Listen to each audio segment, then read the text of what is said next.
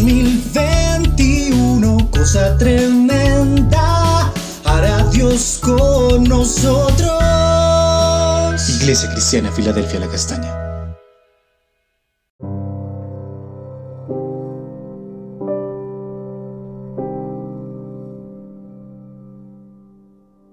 Dios te bendiga, amada Iglesia La Castaña.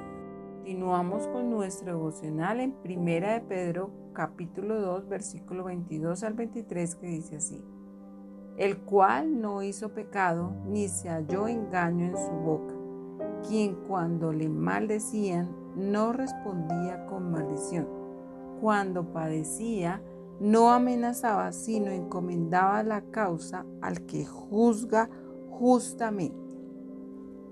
La parte final del capítulo 2 de Segunda de Pedro nos habla de la manera como debemos vivir y nos presenta el ejemplo de Jesús realizando una descripción de lo que Él hizo.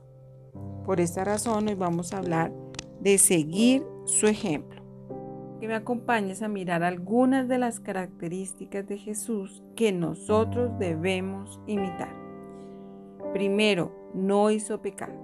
Segundo, no se halló engaño en su boca. Tercero, no respondía con maldición. Cuarto, no amenazaba.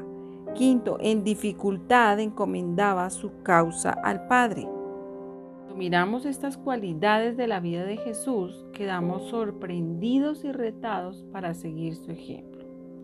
Primero, no hizo pecado. El hombre fue creado a imagen y semejanza de Dios y no había pecado en él, pero a causa del pecado, la humanidad tiene una tendencia a hacer el mal, como lo dice su palabra en Génesis 6:5. Y vio Jehová que la maldad de los hombres era mucha en la tierra y que todo designio de los pensamientos del corazón de ellos era de continuo solamente el mal. Aunque el propósito de Dios para el hombre era el bien, la desobediencia introdujo el pecado en la humanidad.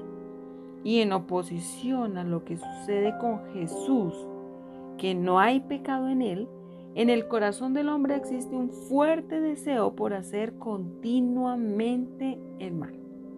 Que Dios nos ayude a mirar a Jesús y seguir su ejemplo de santidad.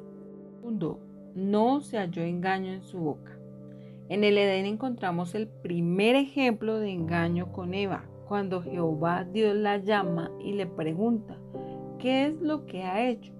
Ella le responde, la serpiente me engañó y comí. Vemos aquí el engaño presente como un elemento que propicia el pecado. En la palabra encontramos que el Señor abomina al hombre engañador porque va en contra de lo que Él manifiesta en los versículos anteriores, relacionado con hacer el bien a los demás, honrar a todos y amar a los hermanos. Engaño es lo opuesto al amor, la bondad, la misericordia que provienen de Dios. Un corazón engañoso busca su propio beneficio, como le sucedía a Jacob aunque temía a Dios, en su corazón había engaño. Un deseo descontrolado por buscar su propio beneficio sin interesar la manera de lograrlo. Hoy el Señor nos invita a seguir el ejemplo de una vida que ama de tal manera que está dispuesta a dar todo por su prójimo. Tercero, no respondía con maldición característica de Jesús es sorprendente porque él conocía las intenciones y los pensamientos de los hombres y a pesar de saber todo lo que había en sus corazones, él no respondía de la misma manera que ellos. De sus labios no salían palabras de maldición. El Señor nos dice en su palabra que todo está en el corazón. Por lo tanto, necesitamos ser transformados totalmente para que de nuestra boca no salgan palabras de maldición frente a la adversidad o las dificultades. ¿Cuántas oportunidades nos han hecho daño e inmediatamente nuestro corazón reacciona con frases, sarcasmo, ironía, sátira, malas palabras, tantas cosas que pueden salir de nuestros labios frente a la dificultad? Y el ejemplo que nos deja Jesús es de una vida que ama y está dispuesta a dar todo por su prójimo. Cuarto, no amenazaba. Pensemos por un momento en las diferentes situaciones que vivió Jesús en las horas anteriores a su muerte en la cruz. Ofensa, blasfemia, maltrato, insulto, y de su boca no salió ni una palabra. Por el contrario, clamó a su Padre para que perdonara al hombre porque no sabía lo que estaba haciendo. Este es el mayor ejemplo de amor. Muchas veces, aún los seres que amamos nos dicen algo que nos desagrada y reaccionamos, pero el ejemplo del amor de Jesús nos invita a perdonar y amar a pesar de lo que suceda. Por más difícil que sea la situación, nada es tan terrible como para que no exista perdón. Ese es el ejemplo que nos deja Jesús, amar a nuestros semejantes y aún a llegar a colocar la vida por ellos. Quinto, en la dificultad encomendaba la causa a su Padre. Es posible que Pedro al escribir estas palabras estaba pensando en Jesús y su muerte en la cruz en medio de tanto sufrimiento.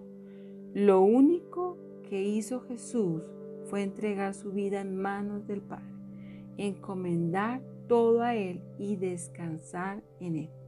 Así deberíamos reaccionar cada uno de nosotros, acudir al Padre en la dificultad, pero muchas veces nos cargamos y tratamos de solucionar en nuestras fuerzas las situaciones y no es posible.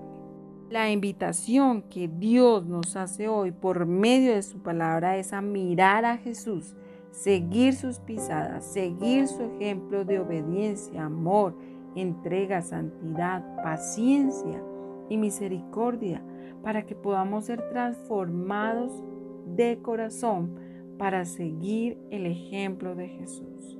Vamos a orar. Padre, te damos gracias, Señor.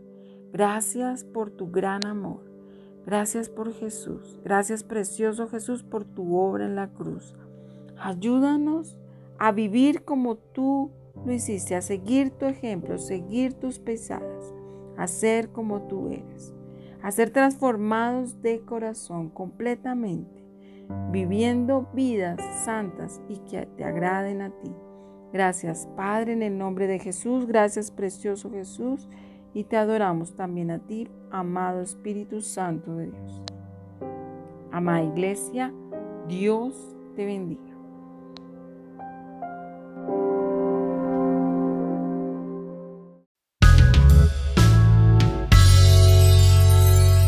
2021, cosa tremenda, hará Dios con nosotros.